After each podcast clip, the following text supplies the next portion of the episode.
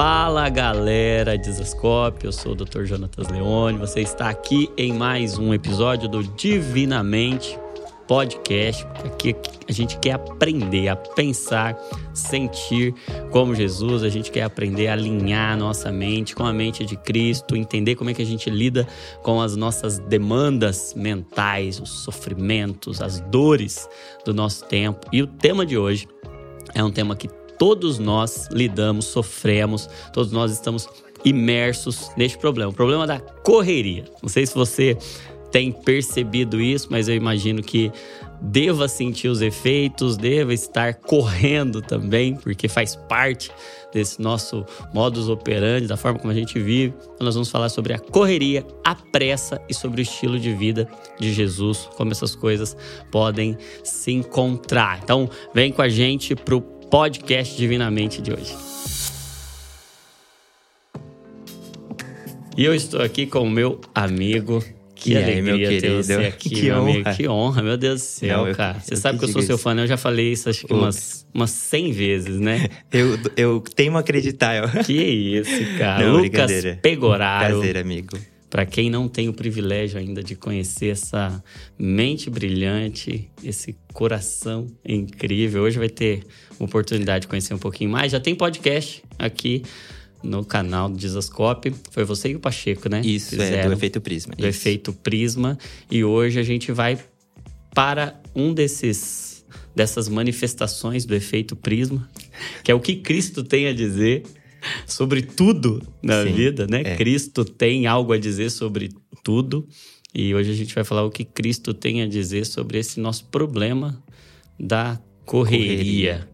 Não é? Como é que você chegou na identificação desse problema? Como foi para você diagnosticar esse problema da pressa e da correria? Bem, primeiro pela minha vida, né? Primeiro, prazer mais uma vez estar aqui.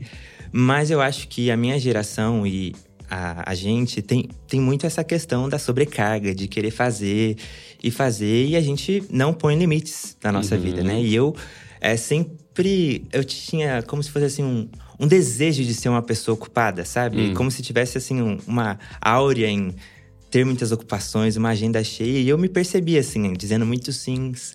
é, e eu acho que essa é uma luta muito grande, né? A questão da correria. Então, é muito comum, por exemplo, a gente, tipo, e aí, como você tá? Ah, tô bem, só corrido, correria, né? E vão marcar, e nunca marca nada com. Porque a gente tá sempre corrido. Mas esse tema é. é- a gente tá imerso nisso. É como se fosse né, um, um espírito da correria.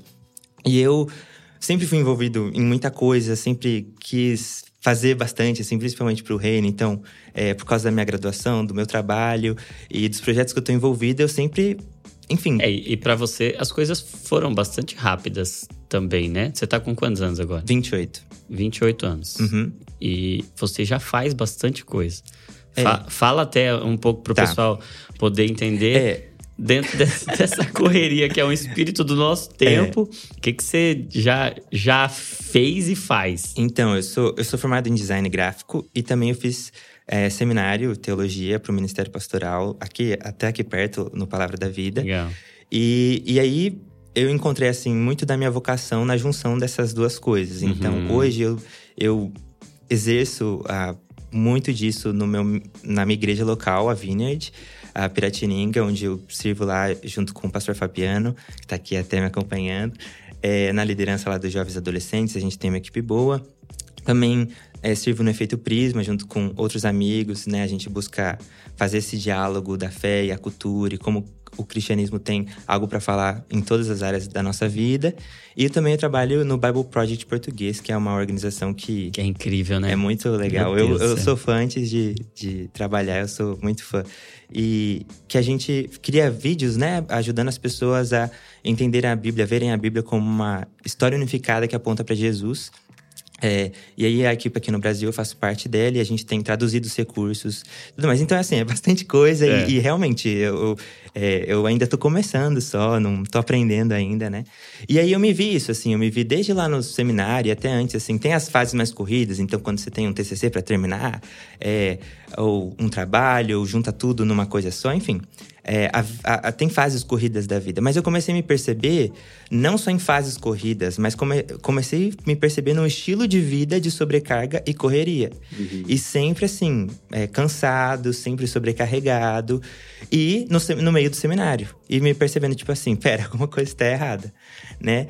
E aí eu lembro que é, no meio disso tudo e até querendo fazer, assim, a, a, ocupação não é o problema. A gente trabalhar e fazer, isso é importante.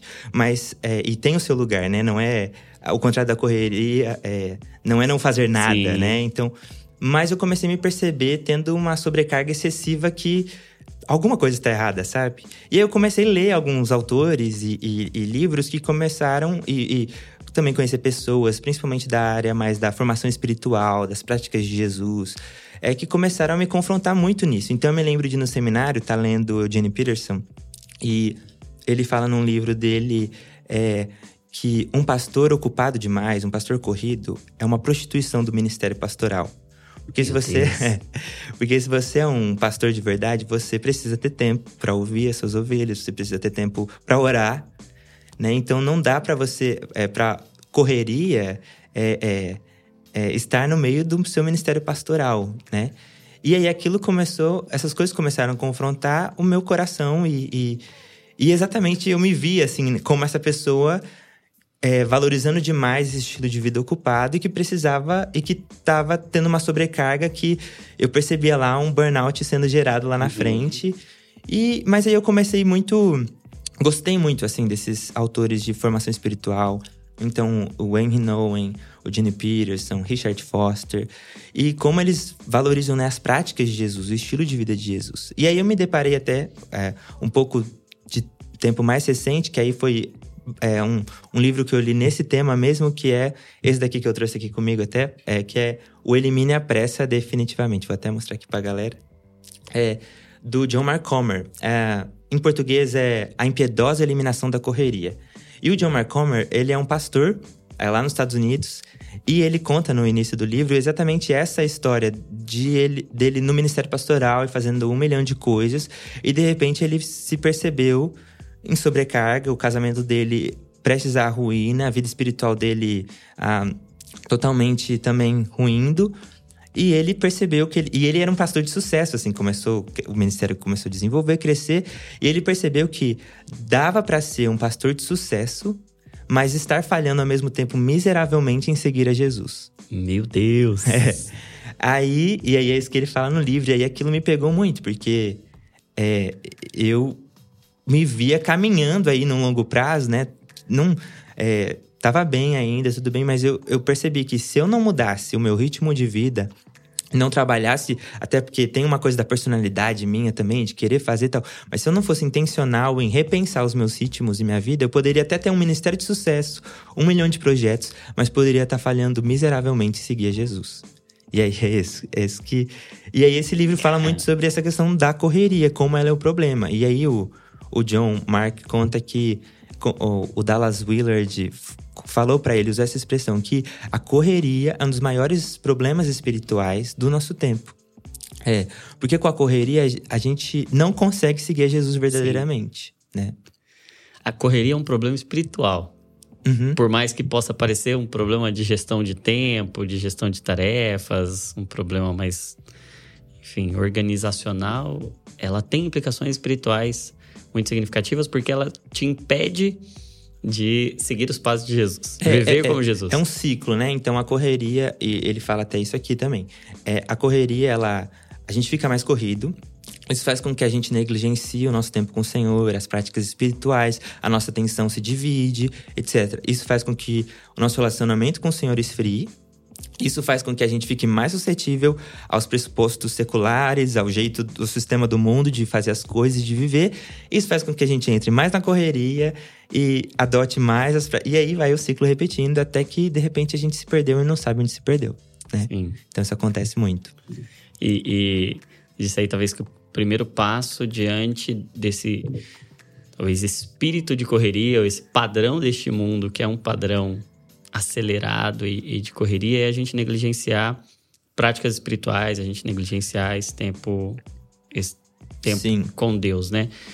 Como é que você vê as ordenanças de Jesus e o caminho de Jesus sendo prejudicado pela, pela correria, um aspecto até pastoral, prático, porque, por exemplo, eu vejo na parábola do semeador, em que Jesus uhum. compara ali os corações humanos, a mente humana, a, a quatro tipos de terreno, né? três que dão frutos parcialmente ali, ou não chegam a dar, a dar frutos.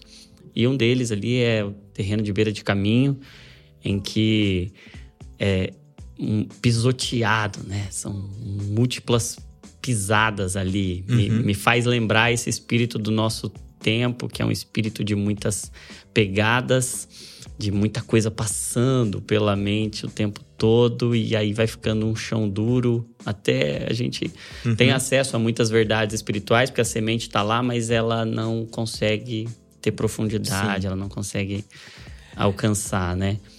Uhum. Tem até um, o, o, segundo terreno que ele fala, é a, entre as pedras, que não resiste às perseguições, tribulações, justamente vida, né? uhum. porque nasce rápido demais. Uhum. Por, e aí não desenvolve raízes. E o terceiro, ele diz que ficou sufocado entre coisas boas, Sim. que são os cuidados da vida, que são as riquezas e Sim. os prazeres. Então, parece que Jesus estava sinalizando, é a primeira parábola de Jesus frutificar sim, espiritualmente, sim. né? É, tem até um outro texto que Jesus fala, ele está falando sobre as coisas do fim, né?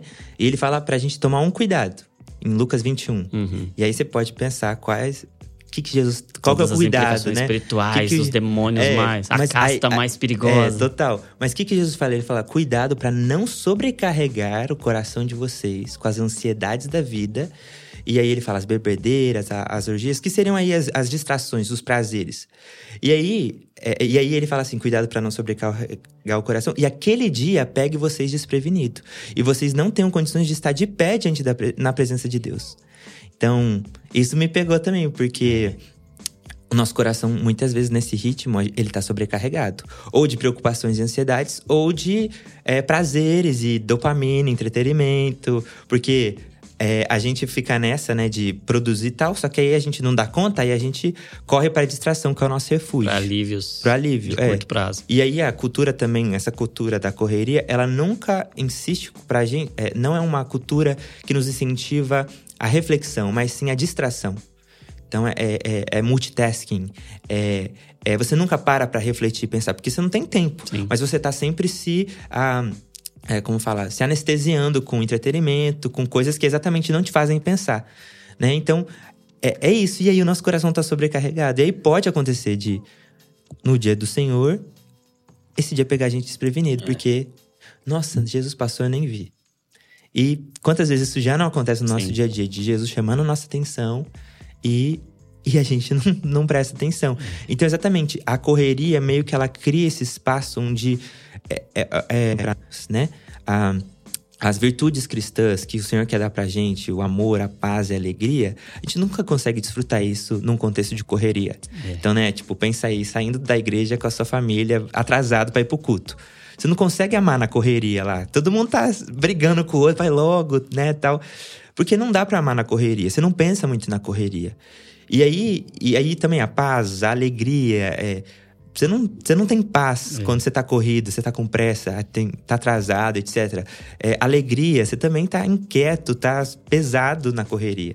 Porque também tem aquela demanda da culpa, né? Da, aquele peso, eu preciso fazer, etc. Enfim, essas virtudes cristãs que o Senhor tem para nos dar e, e faz parte do discipulado de seguir a Jesus, a gente perde, porque a gente exatamente não dá para amar na correria. É, é por isso que Deus anda com a gente, não corre com a é. gente.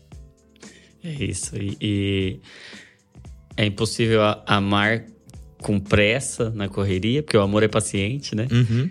E o fruto do Espírito ele vai demandar um cultivo que apressadamente não, não, não gera, né?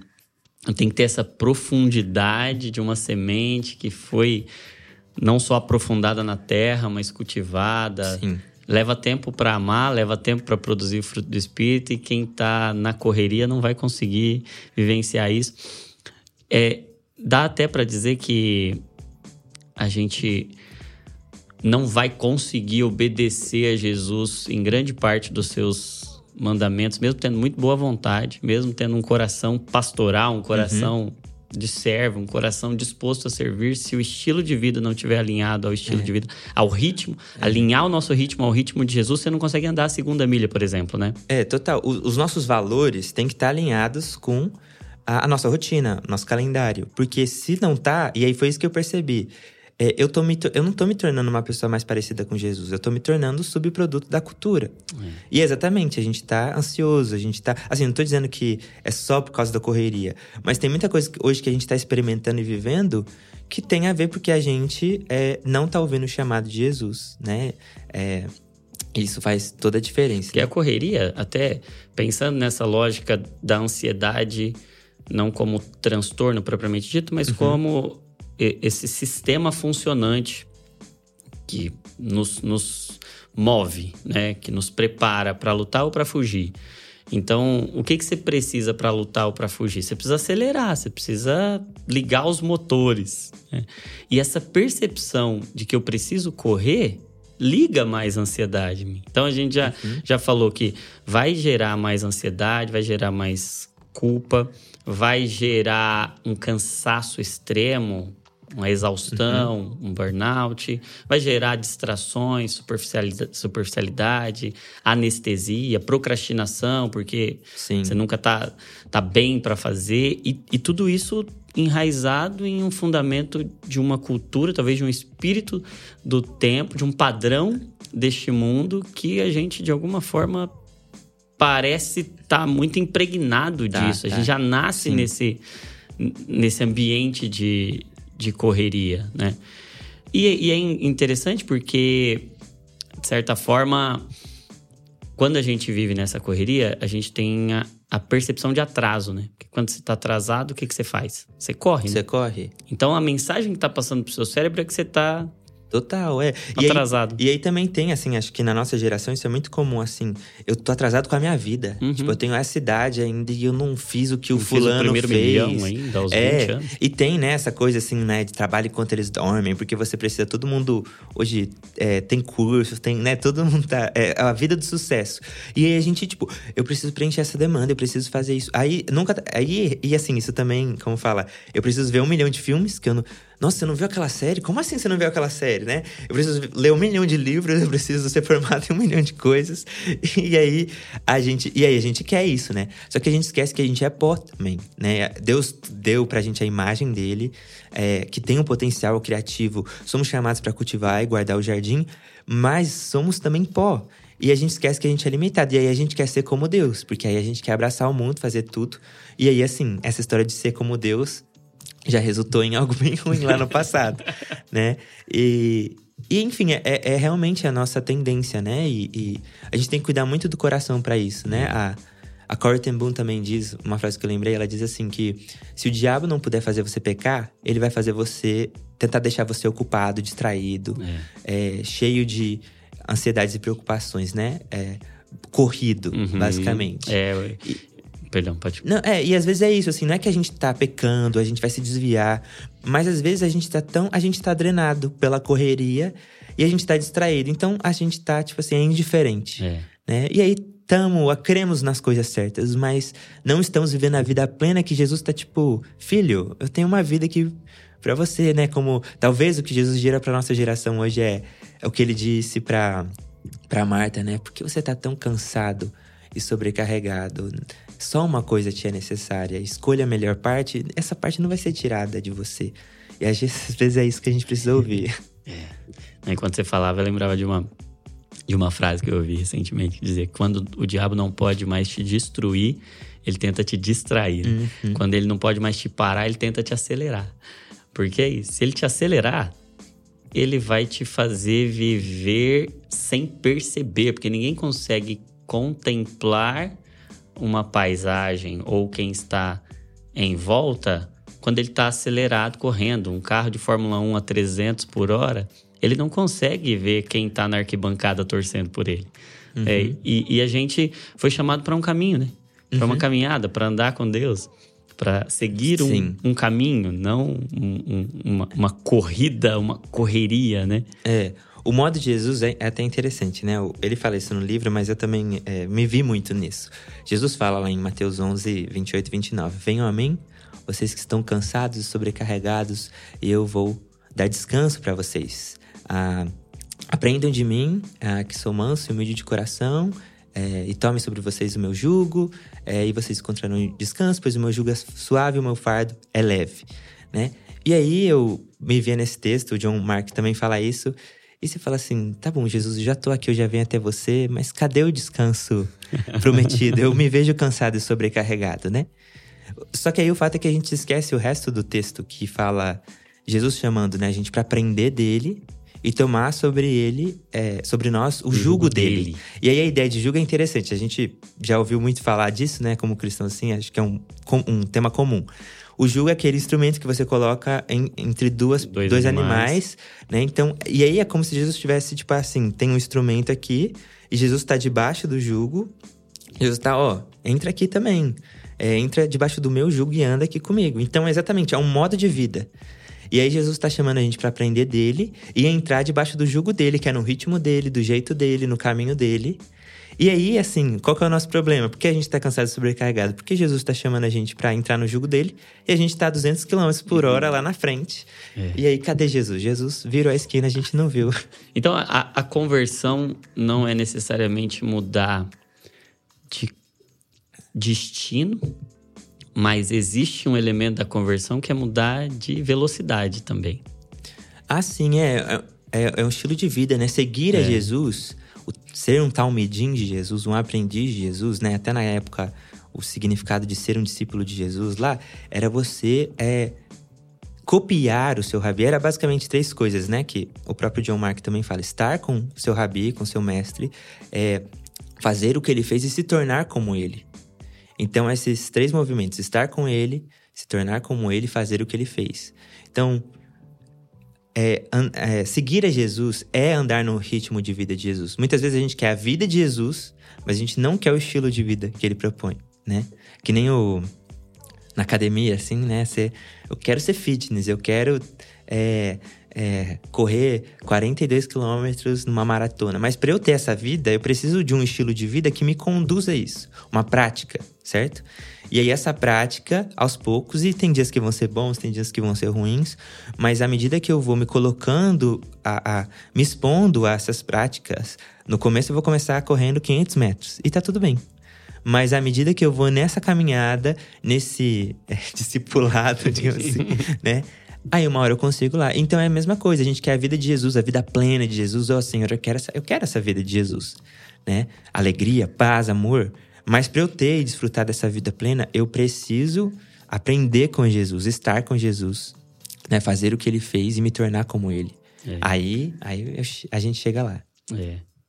é então, dá pra gente dizer que a correria é como se fosse uma doença que tem vários sintomas, é, um doen é, é uma doença no sentido de. É, é uma doença comportamental, é uma doença social. Uhum. Porque é uma distorção de um padrão de Deus. Então, entendendo saúde como Deus nos fez para viver, então, saúde é esse jeito de Deus, de plenitude.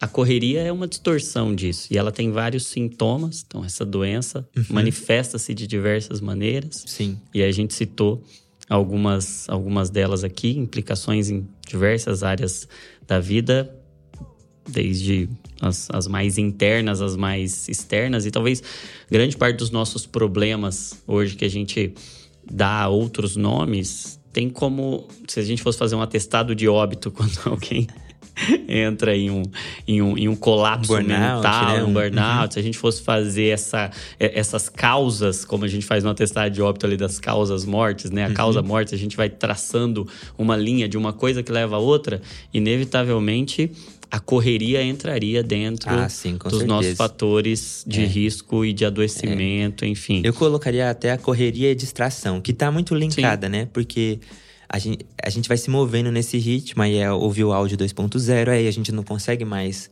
ouvir alguém falando 1.0, a gente, opa, se distrai, né? Tem até uma pesquisa que vai dizer que a nossa atenção hoje é menor que a de um peixinho dourado.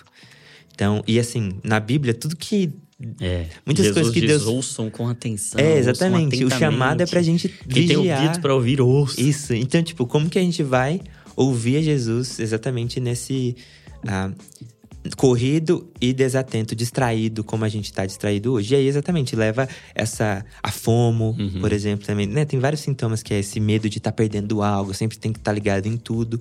E aí são narrativas de redenção, né? A gente acha que, de uma certa forma, na correria a gente vai encontrar uma redenção. Então, existe uma. é, é, é algo anticristão, porque a redenção só tem em Cristo. Mas aí, não, quanto mais eu fazer, mais aí eu, eu, eu, eu, sou, eu sou salvo, eu me salvo, digamos assim, né? Assim, é, trabalho enquanto eles dormem. Existe uma proposta de redenção, existe um mundo ideal que a gente vislumbra, digamos assim, é, quando a gente tá correndo, do- de um tipo de pessoa que eu tô me tornando, que eu quero ser, é uma narrativa, um ideal de vida, um- um- uma vida ideal que a gente vislumbra lá na frente, que é a correria chamando a gente pra viver e a gente nem percebe. Que é o sistema desse mundo, né? Então a comparação, poxa, se tá todo mundo competindo e correndo, eu tenho que correr também. A gente entra nessa. E Jesus E tá ou eu me propondo. sinto falar. trás ou pra frente, né? É, exatamente. E aí é, ou eu Ou é entro. soberba, É, ou eu, eu, tipo, entro aqui em é, depressão, sei lá. Inferioridade. Inferioridade, não, procrastino, não faço nada. Ou eu, workaholic, bora lá. E aliás, até falando de mim, eu me via muito nisso, eu oscilava nisso, porque é, eu tava me vendo correndo e tal, e queria fazer e tudo mais. Só que aí a gente não dá conta. Por quê? A gente é limitado, e a gente. Uma hora bate a cara, assim, e percebe né, que o nosso corpo não dá conta, que a gente não dá conta. É, e aí vem. Aí você vai pro refúgio, pra procrastinação, é. ah, não- aí você não quer fazer nada, é, a- se torna uma preguiça, né? Um- enfim, você fica lá naquele limbo, aí depois você volta de novo. Só que exatamente, você tá. você- a- ao invés de ir pra redenção de Jesus, você tá sempre tentando se salvar é, e tendo o seu referencial de, de narrativa, né? De história que te move essas coisas, né? E tendo esses pressupostos seculares na, na sua vida. Então, aí o convite é olhar para Jesus e, e não, pera, a minha redenção já está em Jesus, né? Eu não preciso correr. Eu posso trabalhar, posso me ocupar, a ocupação é boa, né? Mas é, eu não preciso disso para me salvar. Eu não preciso viver nesse ritmo de vida, né? Mas a cultura tá puxando a gente para isso. Isso é, né? Tudo agora é rápido, micro-ondas, é, é, a gente não consegue esperar, né? Desde coisas pequenas até coisas grandes, tá tudo muito acelerado, né? E aí você diz que tem. um- se, se a doença é um estilo de vida, Uhum. que é a correria, a cura é um estilo de vida, que é o estilo de vida de Jesus. Jesus é, é a cura para a humanidade em todos os, em todos os aspectos, né? E aí o que, que você identifica no estilo de vida de Jesus que seria a cura para nós hoje? O que, que você encontrou que É. fez sentido para você? É, então, eu acho que o primeiro movimento, talvez pra gente que tá todo mundo imerso nisso, é realmente se perceber nisso. De tipo assim, porque às vezes é só. A gente vive dessa forma sem nem perceber. É, fazer é o um, diagnóstico. É um deixa a vida me levar, e aí, eita, de repente um burnout apareceu e, e você nem percebeu, né? É, então acho que é você se perceber nisso que a gente, tipo, usa muito celular, tá muito distraído, perde atenção fácil. Se perceber que você precisa de ajuda, que você tá, o ritmo tá muito. E aí, até pra você parar, que nem correr esteira, né? Pra você diminuir, você não consegue, às vezes, parar de uma vez. Você precisa iniciar um processo e você vai. É, andar dois passos pra frente, um pra trás. Tá, é, é, assim, aqui falando pode parecer que eu tenha vencido é, e isso já tô o cara do ritmo de Jesus, né? Mas na verdade não, ainda a luta é grande. Porque é tudo puxando você pra isso. Poxa, É. dá muito mais vontade de ouvir um áudio 2.0 do que 1.0, um exemplo, né? Então eu acho que é primeiro perceber esse mundo que a gente tá imerso e tipo, opa, e, e, assim, ver como de certa forma ele é anticristão Sim. e, e deforma a gente ao invés de conformar a gente à imagem de Cristo. E aí o segundo movimento é exatamente isso. Tá bom, eu quero seguir Jesus. Jesus, é, eu quero ouvir a sua voz, eu quero tomar o seu jugo e aprender com você. Porque você. é, até perceber que Jesus sabe o que é viver uma vida de verdade. E ele pode nos ensinar. Às vezes a gente não valoriza que Jesus é, é, sabe ensinar a gente verdadeiramente como viver a nossa vida Uhum. da melhor forma, né? E não apenas no campo moral do Ah, pecar sim, ou é. não pecar, né? Total, ri- tudo, Agenda, ritmo. tudo. Tudo é. E Jesus era um cara que fazia muita coisa. Então, poxa, como Jesus. Jesus era corrido, né? Como que Jesus lidava com a, a ocupação, a demanda tinha, não faltava demanda. Sim. né? Tinha, tem textos que você vê lá que Jesus queria orar, aí de repente apareceu um, um monte de gente, né? E aí Jesus curava tal, mas depois ele fazia questão de ir orar e se afastar, Sim. né? Pra... E até, você falando disso, nos bastidores aqui, a gente falava um pouco sobre as interrupções, né? Uhum. Que geram Sim, raiva, enfim, geram essa sensação ruim em nós, desagradável. E Jesus tinha lá uma agenda, mas ele era interrompido. sim, é. E como que era as interrupções não, é- para Jesus, né? É, então, é interessante. O, é, o Fabiano até falou aqui, né, que acho que foi o Gene ou o Henry Noah que falaram que o ministério verdadeiro acontece nas interrupções. Porque é, às vezes nas interrupções que tá a agenda de Jesus na nossa vida. Sim. Já, com certeza já aconteceu com você. é, de estar corrida e de repente você foi parado por algo que você não queria ter sido parado. Só que aquela, aquele momento, aquela conversa que você teve com aquela pessoa que te parou foi super significativa e decisiva e foi falando, Jesus, obrigado porque eu fui parado, né? E é exatamente, as interrupções fazem parte, muitas vezes, é Deus querendo entrar na nossa agenda É. e, e, e agir na nossa vida e a gente precisa prestar atenção nisso, né? Jesus foi interrompido muitas vezes. A, tá indo lá curar é, a filha Filha de Jairo, de Jairo. uma menina de 12 É, anos e todo morrendo. mundo corrido, o sistema. Urgência. É, é, urgência, bora lá, Jesus. Imagina a multidão levando. Tipo assim, Jesus talvez nem ia, assim, né? É, é, ele é empurrado, assim, É. porque todo mundo. Co... E aí- comprimido, né? Eu acho até interessante que dizem pra Jesus, a multidão te aperta, te oprime. Então ele sabe o que é essa sensação de, de sufocamento, de Sim. ser empurrado por uma demanda, por uma E, correria. e era uma demanda válida, tipo assim. Muito. Né? Porque às vezes a gente justifica a não querer ser interrompido porque, tipo, não, isso é muito importante. Mas era muito importante também a, a filha do Jairo. E aí, de repente, alguém toca. Aí Jesus para. Por quê? Por que Jesus para? Porque ele tá atento ao que o Senhor tá fazendo, ao que Deus tá fazendo. Então é interessante, Jesus não tá.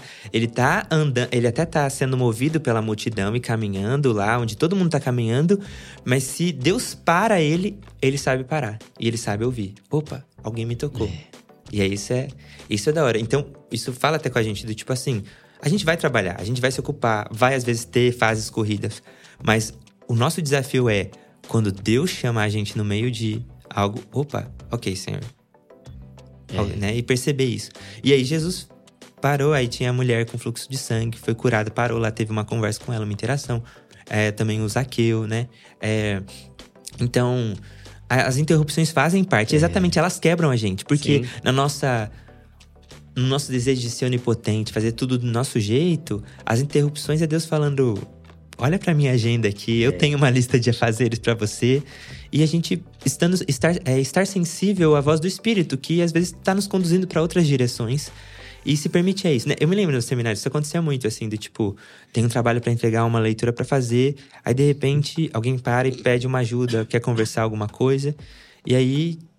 Aí aquilo se. Tipo, aquilo. Pera, eu tô aqui estudando pro ministério, mas eu já tô vivendo meu ministério aqui. Tipo, Deus já tá me chamando aqui.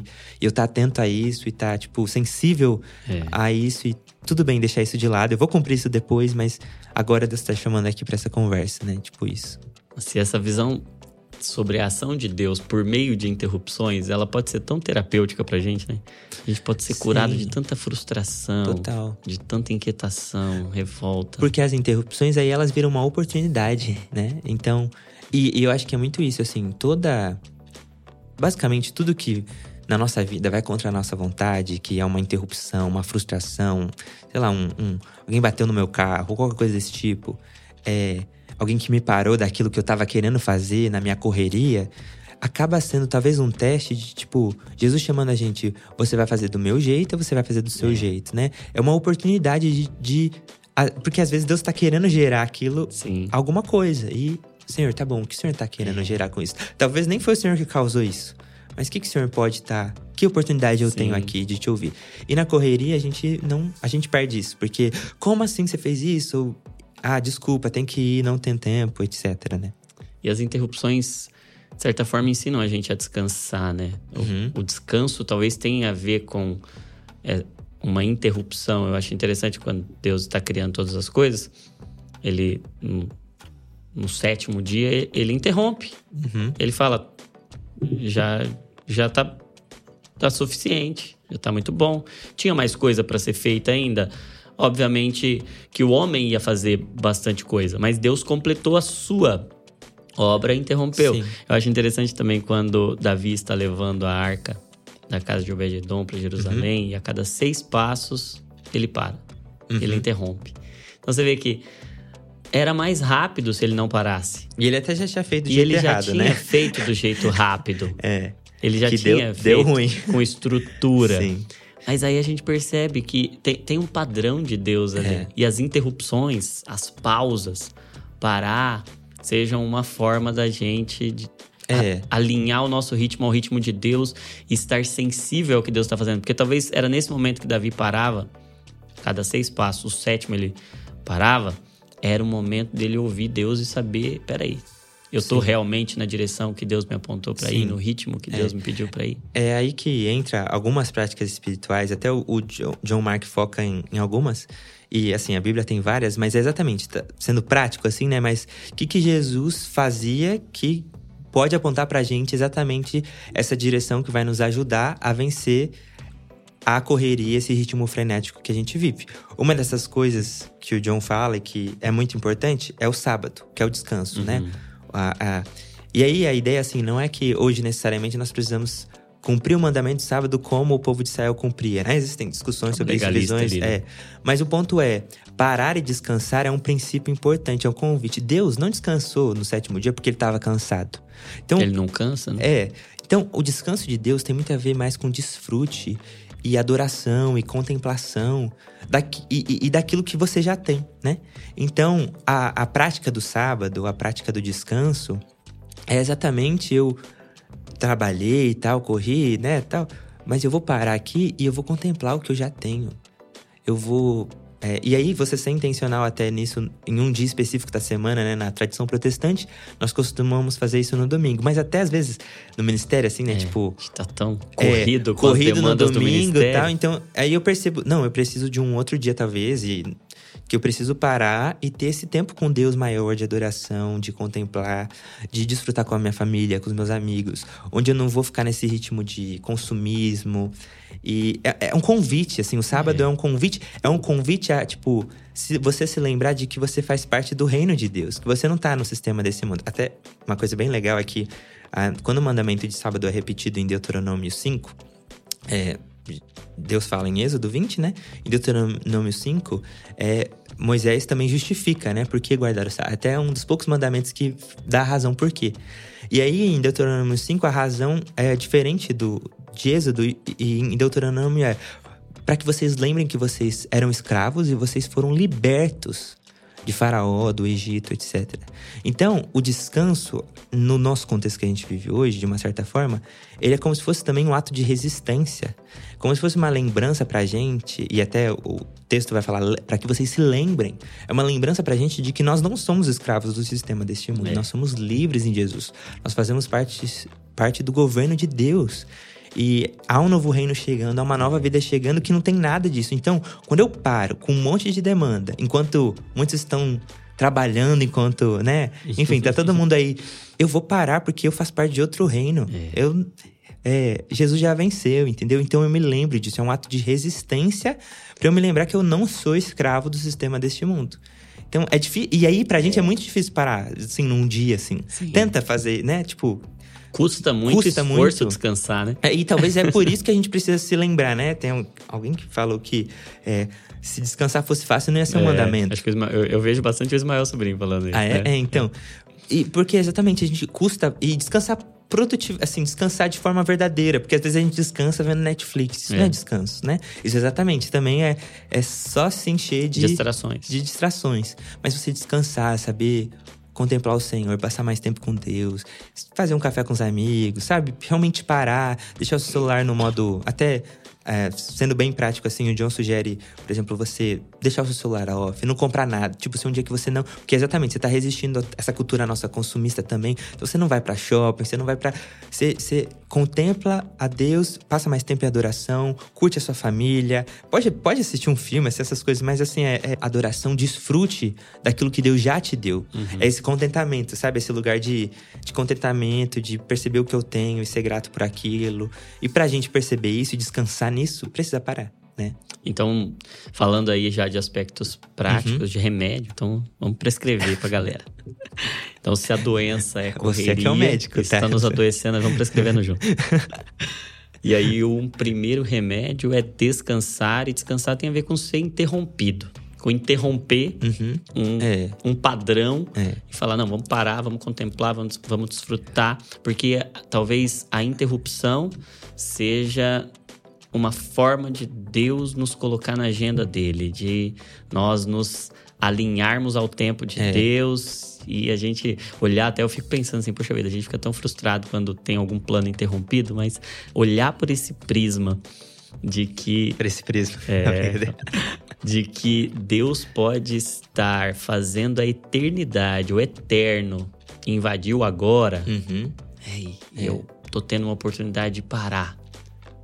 Para talvez como Jesus lá em direção à casa de Jairo, eu tô tendo uma oportunidade e ao invés da raiva, essa sensibilidade de discernir o que que Deus uhum. quer agora, é. esse parar, descansar, ser interrompido. É. é. É um remédio. É um remédio, é. E eu acho até que, eu diria que o descanso é um modo de viver. Esse, é, esse, o sábado é um modo de viver todo dia, assim, no sentido de que Jesus é o nosso Sim, ele entrou sábado. no descanso e não é, saiu mais. Né? Exatamente. Então, assim, é um processo. Só que aí, talvez pra gente se lembrar disso e, e viver isso todo dia, em tudo que a gente faz, estar nesse lugar de, não de sobre onde você ativamente, você vai fazer, é, vivenciar essa prática e, e descansar de forma muito intencional. E aí, até assim, o conselho é: bota na agenda. Porque se você não bota na agenda. Uhum. Você... E o que, que, você vai fazer? É legal você, você, pensar realmente como vai funcionar. Tem várias pessoas falando sobre isso, né? Planejar o seu é, descanso. E, e, várias pessoas dessa área da formação espiritual, até aqui no Brasil bastante. A Vanessa Belmonte também, pessoa do Labri, fala bastante disso.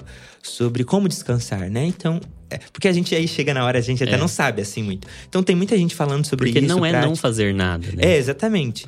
Então, mas é você trazer algumas coisas aí, é, às vezes, enfim, tem várias ideias, assim. O café da manhã especial com seus amigos, é, é ter um tempo maior de adoração, de louvor, sozinho, com a sua família, ler um. Enfim, tem várias ideias, assim. Mas essa ideia de você descansar, parar um dia, Sim, que você não que vai o, se ocupar. O descanso não necessariamente é a inatividade, mas a atividade com coisas que te carregam é, de descanso. Sim, exatamente. É. E que pode também envolver uma soneca, Sim, tá tudo bem, né? Não, sem dúvida. O, a gente precisa do TED também, do, do ócio. Do, do ócio, né? É, mas é intencionalmente pensar, tipo, tá bom, como Jesus descansou, como que os cristãos ao longo da história da igreja, porque essa é uma prática é, do passado muito comum e como que essas pessoas descansaram. E aí é legal a gente aprender com essas pessoas e, e ouvir nessas vozes que a gente tá ouvindo de barulho, ruído, Sim. correria, parar ouvir as vozes de quem tá parando de descansar. Mas eu diria isso, né, que é Essa disciplina é uma disciplina é uma necessária disciplina necessária. Eu aprender acho a é. descansar. É. E aí assim, eu diria coloca na agenda, né? Às, às, vezes até você não vai conseguir assim um dia inteiro por causa de, sei lá, alguma demanda específica, é, mas poxa, coloca assim, Sim. se planeja pra é, isso. Eu tenho até tentado utilizar esse princípio do 6 para 1, uhum. sabe? Em níveis macro e micro. Interessante. Então, sabe, tem, tem um padrão ali de 6 para 1. Então, vai trabalhar 6 horas, para uma. Uhum. Sempre que ah, são seis meses de trabalho, consegue um você desacelerar, seis dias de trabalho, um você para, para treinar. Não é que aquilo é o. É, é é uma regra, né? Que você tem que uhum. descansar uhum. exatamente aquela quantidade, mas eu acho que faz parte disso que você estava. Do, do, trazer para consciência. É, é formar, né? né? É formar os nossos. Porque exatamente, a gente está orientado para esse sistema é. corrido, etc. Então, quando. É que nem tipo assim. A gente tá desanimado, você tá desanimado pra ir num culto, às vezes, ah, não quero ir num culto e tal. Aí, de repente, alguém insiste com você, um amigo, aí você vai. Aí você chega lá, você se anima e você pensa assim, nossa, como por que. Por que eu não quis vir? Que que tá... Ainda bem que eu vim, glória a Deus que eu vim, né? E aí você, tipo, tá. Por quê? Porque você se colocou. É, se expôs a uma prática, a comunidade, e aquilo moldou você, formou você, que fez você sair daquele estado de limbo e tudo mais, né? Digamos assim. Então, essas práticas, como o descanso, é o sábado, a solitude, aí a gente pode falar das próximas, assim, né? De outras. Mas elas formam a gente a amar a coisa certa. Sim. Elas expõem a gente para exatamente para o Espírito, é, a graça de Deus, fazer a obra que ele quer Sim. fazer em nós, né? Porque quando a gente tá corrido, a gente tá com a porta fechada, digamos Sim. assim, né? Então. Muito é. bom. Então, esse primeiro remédio, primeira, primeiro, pr primeiro item da prescrição. É. Descanso, descanso, de Jesus, não é o descanso isso, que a gente está vendo descanso aí. De descanso de Jesus. Aprender isso, é. de Jesus acerca de descanso, no estilo de vida de Jesus, descanso. Segundo remédio aí da prescrição, já vou escrevendo aqui, Dr. Lucas Pegoraro. É, esse médico é fake news aí, não, eu não. Mas eu, é, eu, é a solitude e, e a oração, né? Eu colocaria, o John também coloca, é, que é você saber parar e ouvir, e não silêncio. A gente não consegue ficar em silêncio hoje mais, né? De é. parar até e, eu, e ouvir, assim, a, a voz de Deus e ficar lá em silêncio. É, a gente para lá. Exatamente, você fica cinco minutos, você não consegue, assim, você precisa pegar o celular, você precisa. É, então a gente tem essa demanda. Então a, a disciplina da solitude a solidão, e, e, e, silêncio é muito necessária num tempo de ruído e, e barulho que a gente esqueceu que é a palavra TED, por exemplo. A gente não. TED, o que, que é TED? Não, eu não tenho TED, porque eu tô sempre entretido. Eu, um, um pensamento que vem que eu preciso lidar, eu cubro com uma distração. Então, parar e se ouvir e ouvir a Deus é muito importante, tipo, é essencial. E, e custa também. Sim. O Henry, no, o Henry Nouwen, ele tem um livro, O Espaço para Deus, que ele fala muito sobre a questão da solitude. Porque a gente não quer, a gente quer fugir, quer esconder as coisas, né? E a gente precisa parar, ouvir Jesus. Jesus, Jesus foi pro deserto, a gente pensa às vezes que é, é, é ele foi pro deserto, foi tentado tal, mas ele precisava daquele tempo no deserto exatamente uhum. para ter a força. Então, o jejum e a oração, o tempo de solitude que Jesus teve lá, era necessário para ele ter a força para ele vencer a tentação de Satanás, é. né? Então, a gente precisa ter essa disciplina para no meio de tantas vozes, fazer silêncio. Fazer silêncio, silenciar e ouvir aquilo que realmente é necessário, aquilo que precisa, né? É. Acho que na minha, assim, eu me lembro, foi até recente assim que eu tava com muitas preocupações, assim, na minha mente, me percebendo, assim, uma, um pouco de sobrecarga, assim. E aí eu, tipo, nossa, eu preciso de solitude. Aí eu fiquei lá, um, uma hora e meia, duas horas, assim, é, sentado em silêncio, buscando, Senhor, aquieta meu coração. Eu tô percebendo é. que eu tô indo mais rápido, o Senhor tá ficando para trás. Era o que eu precisava. É. Aí passou. Tipo assim, resolveu, entendeu? Por quê? Porque aquieta, o Senhor aquieta o nosso coração. Aí ele, ele fala, ele vem com a mansidão dele, né? Com, ah, filho, que bom que você tá aqui, né? Que bom que você parou pra ouvir. E aí ele te conforta, te confronta. Mas a solitude é esse lugar onde a gente lida com os nossos demônios, com os nossos amores. É, é onde Deus trata, Deus ah, renova. É, e faz parte. Precisamos disso, sim. É no silêncio que o coração de Deus fala ao nosso, né? Uhum. É canção isso, né? É. E, e, esse silêncio que nos faz ouvir o nosso próprio coração e faz o nosso próprio coração ouvir a Deus. Né? Porque eu acho que é importante ouvir Sim. o que nosso coração está nos dizendo, né? Para conhecer os nossos amores, os nossos uhum. temores, os nossos medos.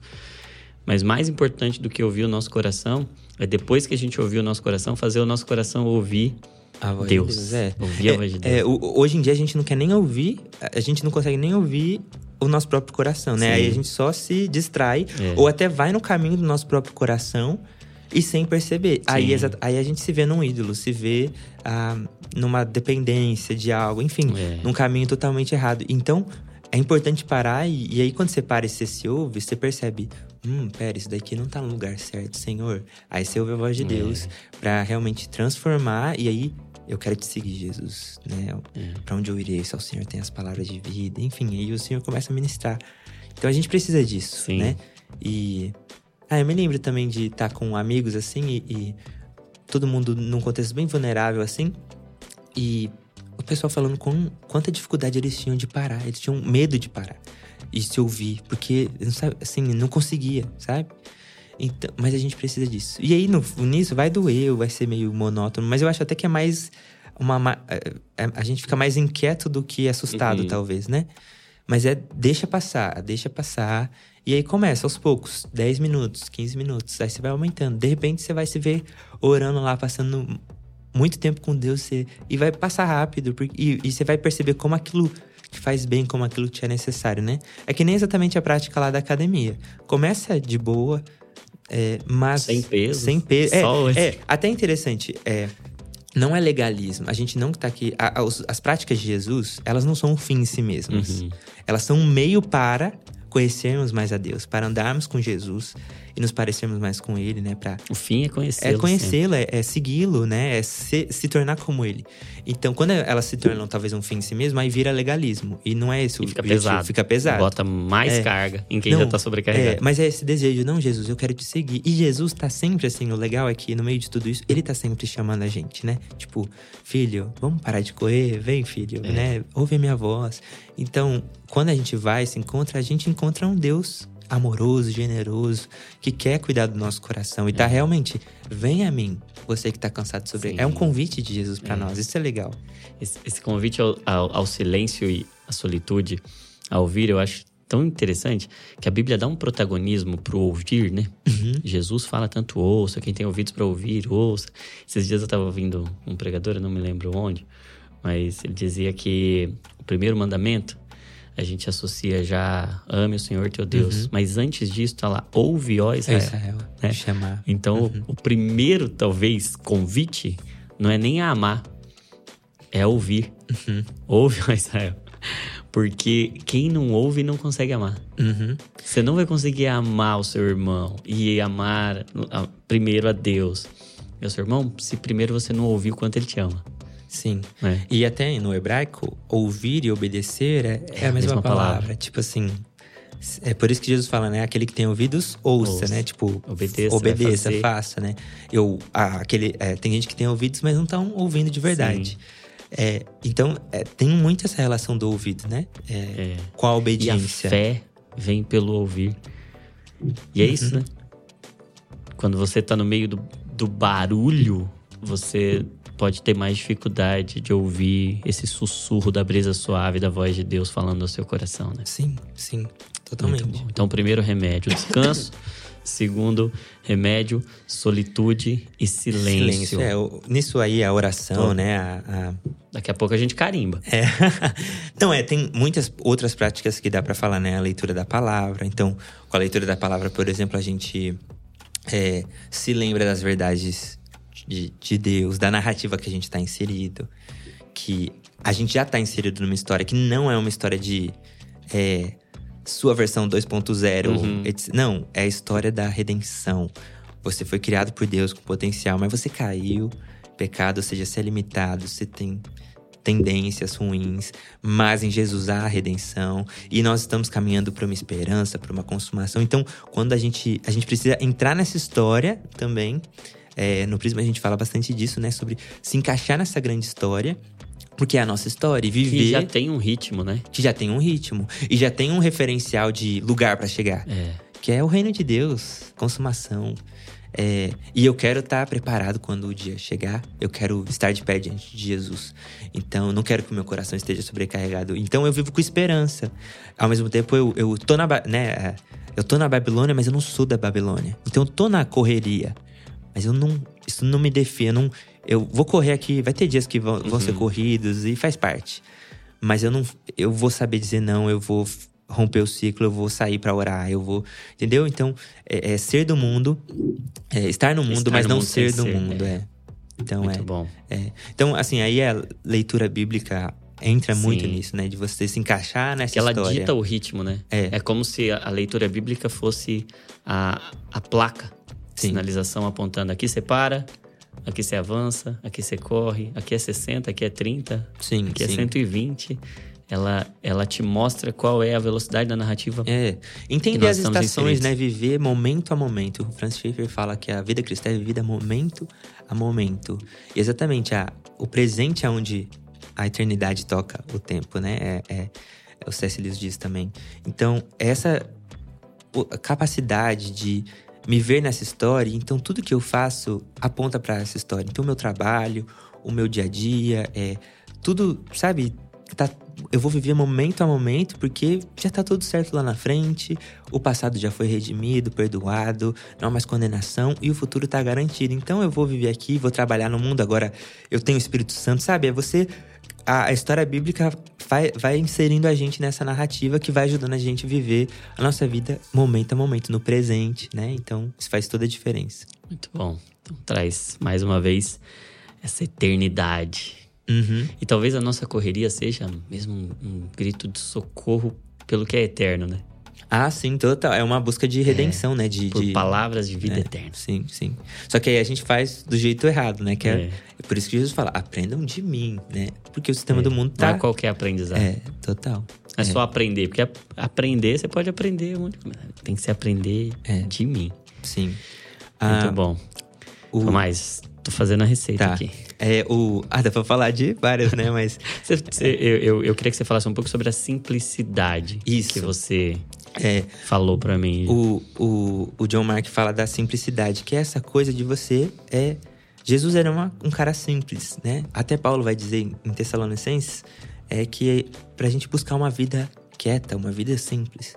Então, nesse mundo que todo mundo quer ser tudo, etc., e ter tudo, ter muito, né? A gente tá sempre. A gente nunca tá contente, né? E no mundo de Instagram, que a vida do outro sempre tá melhor que a nossa, né? É, a gente sempre tá descontente. Então, um- uma das práticas é você. É a, é a simplicidade. É você, assim como o salmista diz, se aquietar no Senhor e aprender a, a descansar nele e viver uma vida simples, sem muita áurea e, e- e correria e, e ocupações. Mas o que que em que, que você tá construindo sua vida, né? Aí a gente tá lá, eu tô construindo tal, tal, tal. Pode estar acontecendo de eu estar construindo uma torre de Babel, porque eu tô. E aí, um castelo de baita cartas. É uma baita construção. construção. Mas é pra fazer o meu nome grande. E aí isso me destrói, né? É, e aí a simplicidade ajuda a gente a fugir disso, sabe? É, e ir pra um caminho de realmente mais segmento de Jesus, de ouvir a voz dele. Então, é, esse desejo às vezes que a gente tem de, de ter muito, de, de ser muito. Então é parar, ouvir a voz de Deus e, e tá de boa, assim, com, com o que quer que o Senhor tenha pra nós. É, é esse estado de contentamento, basicamente, né? De, é, o problema lá de Adão e Eva, né, no, no jardim, é aqui que a serpente falou pra eles: ó, tem uma aqui que vocês não comeram ainda. Nossa, vocês não podem comer dela? Então, ele trabalha com essa falta, né? Então, o que eu não tenho. E às vezes a gente se move sempre naquilo que eu não tenho. É, e caminha nessa direção. É, então, eu tô todo o tempo pensando naquilo que eu não tenho e como eu posso ter. E aí, uma vez que eu tive, eu também tô nem aí mais, porque agora tem outra coisa que eu quero que eu não tenho e que o outro tem. Então, a simplicidade é esse aquietar-se no Senhor e naquilo que eu já tenho. E, poxa, Senhor, obrigado, porque o Senhor já me deu isso. O Senhor já me deu é, amigos, o Senhor já me deu uma família. E perceber isso, perceber o que eu já tenho e que no- vai nos dar a capacidade de servir ao Senhor e viver a vida que Ele tem pra nós. Porque a vida que Deus tem pra mim é, é- é- não é a vida do outro que Ele tem pro outro, é a que Ele tem pra mim. Só que às vezes eu tô tão inconformado e descontente que eu não tô prestando atenção no que Deus tá me dando aqui. Ô Senhor, desculpa, valeu aqui, mas e aquilo lá? É que nem o Pedro perguntando pro João, ah, pra Jesus sobre o que vai acontecer com o João. Jesus fala: o que, que te interessa? Conta você, vem e segue-me. E às vezes é isso, né? A É. gente precisa ouvir esse chamado de Jesus. Para de ficar descontente assim, me siga. né? E, e a simplicidade tem muito a ver com isso, com esse contentamento. E eu acho interessante que a, a simplicidade, talvez o oposto de simplicidade seja complexidade, né?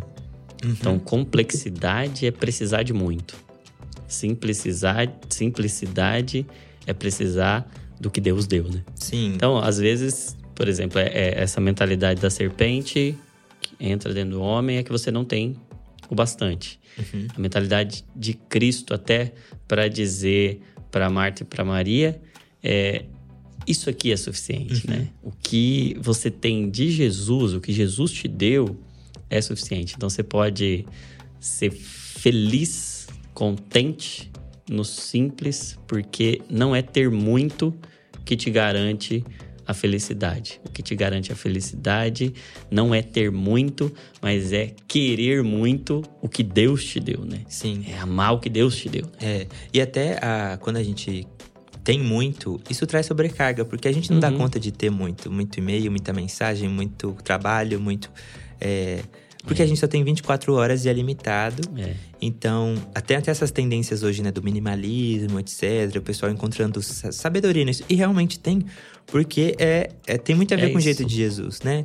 Do tipo, é, é se contentar com aquilo que o Senhor tem pra mim. E aí é realmente buscar esse discernimento. Pera, talvez pode ter coisa que eu tô dizendo sim, que eu não deveria estar dizendo sim, entendeu? Mesmo sendo boas. Exatamente, boas oportunidades, boas. Exatamente, o que hoje em dia com a, dema- a internet, etc., o que hoje tem de oportunidade legal pra se fazer, pra se viver, até ministerialmente, Uhum. né?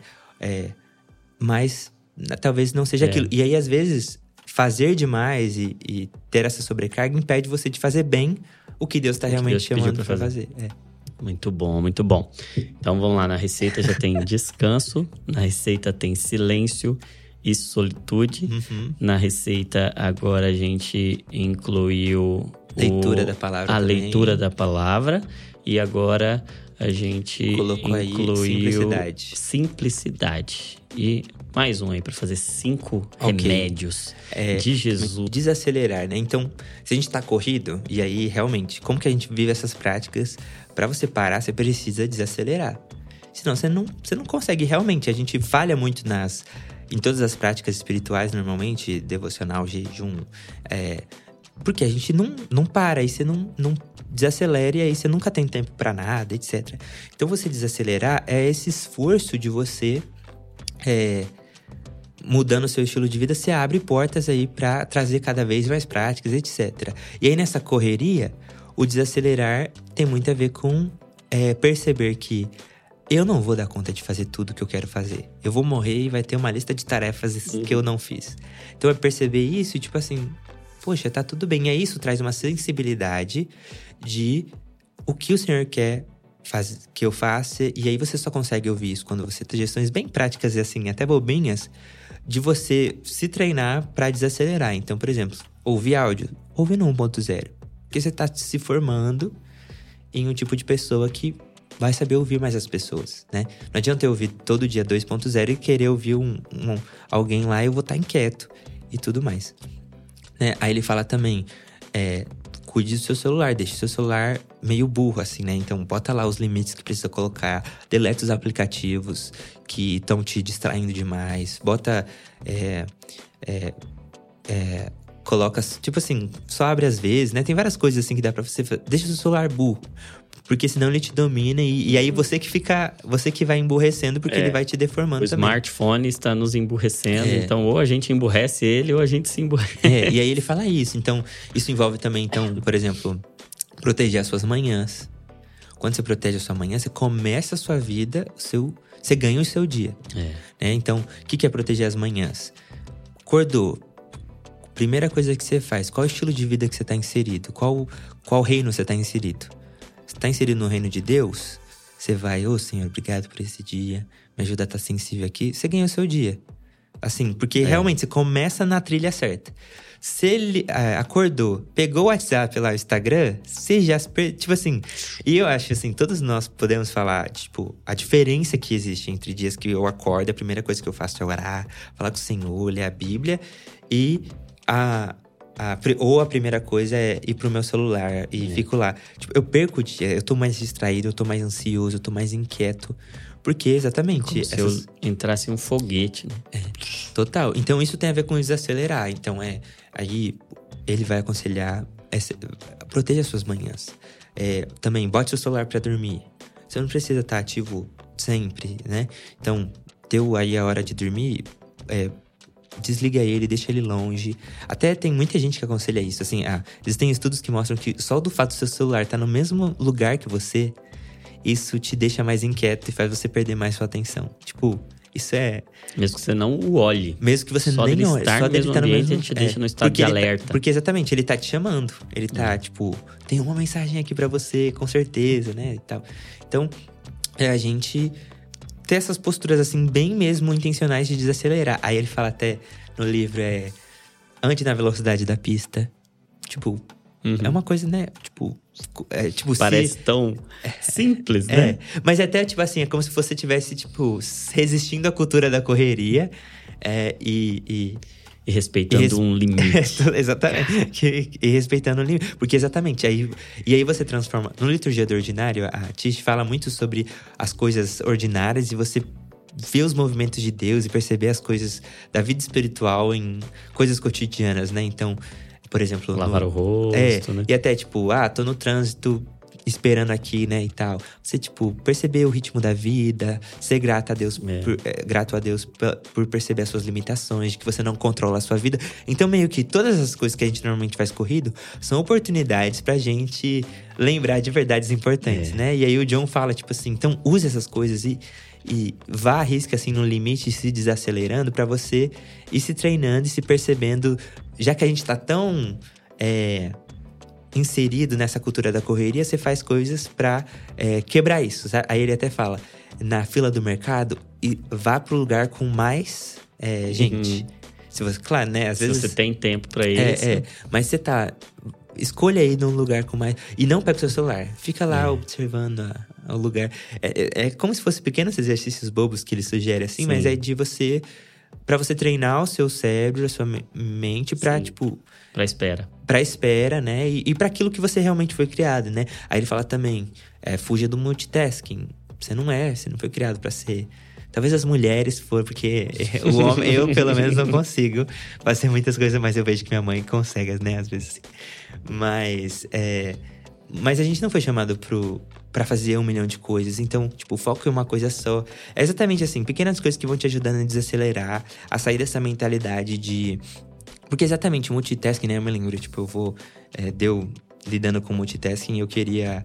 É, ah, eu vou fazer um milhão de coisas, no fim eu não fazia quase nada, porque eu não dou conta. E você não consegue. Aí você precisa. A melhor coisa é você parar, focar. Então essas coisas ajudam muita gente a exa- é exatamente a entrar no ritmo que a várias gente coisas precisa. mal feitas ao mesmo tempo. É. Nenhuma que você pode de fato desfrutar. É, e até às vezes atrapalha, né? Uma É. coisa que você demoraria 10 minutos por você estar querendo fazer tudo ao mesmo tempo, é, você faz em 40, enfim. É. No rotina de trabalho, eu percebo, assim, muitas vezes isso. Quando eu quero fazer várias coisas ao Sim. mesmo tempo, mais atrapalha do que ajuda. Legal. Então a gente tá aprendendo a valorizar não só as interrupções, mas também as esperas. Porque a espera pode ser esse, esse momento da gente aprender a descansar em Deus e Sim. alinhar o nosso ritmo ao ritmo. É, e quando a dele. gente desacelera, Jesus, ele estava atento ao que o Pai estava fazendo e queria fazer através dele. Jesus poderia ter curado Todos to- os enfermos. A- imagina a demanda que Jesus É. poderia ter. E, e tinha, né, até. É, enfim. é, mas Jesus, ele ouviu a voz de Deus para cumprir uma, uma missão. Ele tinha um propósito. E, e até você pode ver que ele é- não era para todo mundo lá no momento. Tanto que é, tem a mulher lá que pede para Jesus curar. E Jesus fala: Ó, ainda não é o tempo. E aí ela insiste até de uma forma muito legal. E Jesus fala, ó, a sua fé, né? Ela fala, até, mas até os cachorrinhos têm as migalhas. E Jesus cura ela. Mas Jesus estava tão convicto É. do seu propósito e do que o Senhor estava chamando ele para fazer, que ele tinha várias demandas que ele não fez. Então, o des- e aí ele até fala, né, que ele fez aquilo que o pai falou para ele fazer. É. Da obra que o Senhor me deu, essa eu concluí. Isso, E exatamente. dos que o Senhor me deu, eu não perdi nenhum, senão o filho da perdição. Não foi todo mundo, né? Uhum. Ele não tinha um compromisso de ganhar todo mundo. É. Mas aqueles que o Senhor deu, né? É, então até tem a ver com esse lugar de descanso, tem muito a ver com entender o que Deus tem me dado e colocado na minha mão e me chamado para fazer aquilo bem. E aí, assim, vai ter muita coisa que eu não vou concluir, mas aquilo que o Senhor me chamou naquele dia, eu vou ter feito e eu vou ter cumprido a missão. né? Então, o, o desacelerar tem muito a ver com isso também, com entender que o que Deus me chamou para fazer, eu vou dar conta de fazer, porque Ele me deu talentos conforme A a capacidade. capacidade.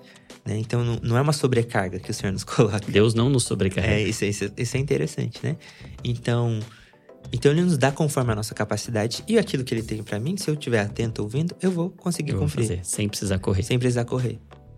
Muito bom. Muito bom, meu amigo. Eu, eu acho que teria, teria Ah, assunto falar. para muitas horas aqui, mas eu queria que você falasse um pouco antes da gente da gente caminhar aí para as considerações finais, você falasse um pouco da conferência do Prisma Ah, que vai, vai acontecer aí É, nas então. próximas. A gente vai ter na. ah, queria convidar aí o pessoal que tá assistindo do dia 2 a 4 de novembro, uma semana antes da conferência de Disascope. Já fica o convite para as É, duas. para as duas, fica, fica lá, em- lá na região de São Paulo, perto. É, mas lá na Igreja Presbiteriana de Alphaville, é, nós vamos ter na quinta noite, na sexta noite, no sábado, o dia inteiro, a conferência Prisma. Vai ser muito legal. O tema é Entre Mundos, que é exatamente como viver nessa tensão. É, Eu achei genial entre, esse tema. entre mundos. Entre esses né? dois É, mundos. então a gente tá no, no já e exílio. o ainda é, não. Isso, a gente tá na Babilônia lidando com esses dilemas, mas a gente é, tá para outro mundo. Então, como que a gente vive nessa tensão? Vamos ter pessoas aí muito legais: Guilherme de Carvalho, Andréa Vargas, Matheus Ortega, Projeto Sola, João Manô, Samuel. é, Samuel Palmeira, é, Júlio Filho, enfim, vai, é, o pessoal, é, vai ser bem legal. O pessoal do Prisma também, David Hiker é, e nós também lá. Vai ser um tempo muito bom. Ah, você pode participar só de um dia ou, ou de todos os dias. Dá para comprar online também. Se quiser participar online, não tem condições de, às vezes, estar lá. Mas eu queria deixar o convite, vai ser um tempo Legal, muito bom. Muito legal. obrigado aí pela pra galera deixar né? no link ali para quem quem precisar entrar em contato. O Instagram lá do Efeito Prisma é Efeito Prisma mesmo. Isso. E o, o seu. O meu é lucas.pegoraro, é. Lucas.pegoraro. E aí também tem o do Bible Project português. Eu até Sim. queria aconselhar, assim, é um projeto muito legal, né, Pra não falar. Ah, é demais, é cara. que principalmente no YouTube, o pessoal acompanha lá, a gente faz vídeos explicativos da Bíblia, tem muitos recursos legais, vídeos de panoramas de todos os livros da Bíblia, de temas bíblicos, palavras, até, por exemplo, a palavra ouvir que a gente discutiu aqui, tem um vídeo só sobre a palavra ouvir na Bíblia, no hebraico, é bem legal assim Que o legal. material do. Bible e a gente tá aí tentando expandir ainda mais aqui. Muito bom. E você trouxe uns livros aí também pra indicar É, pro pessoal isso, que quer saber mais isso. sobre, né? Então, assim, eu.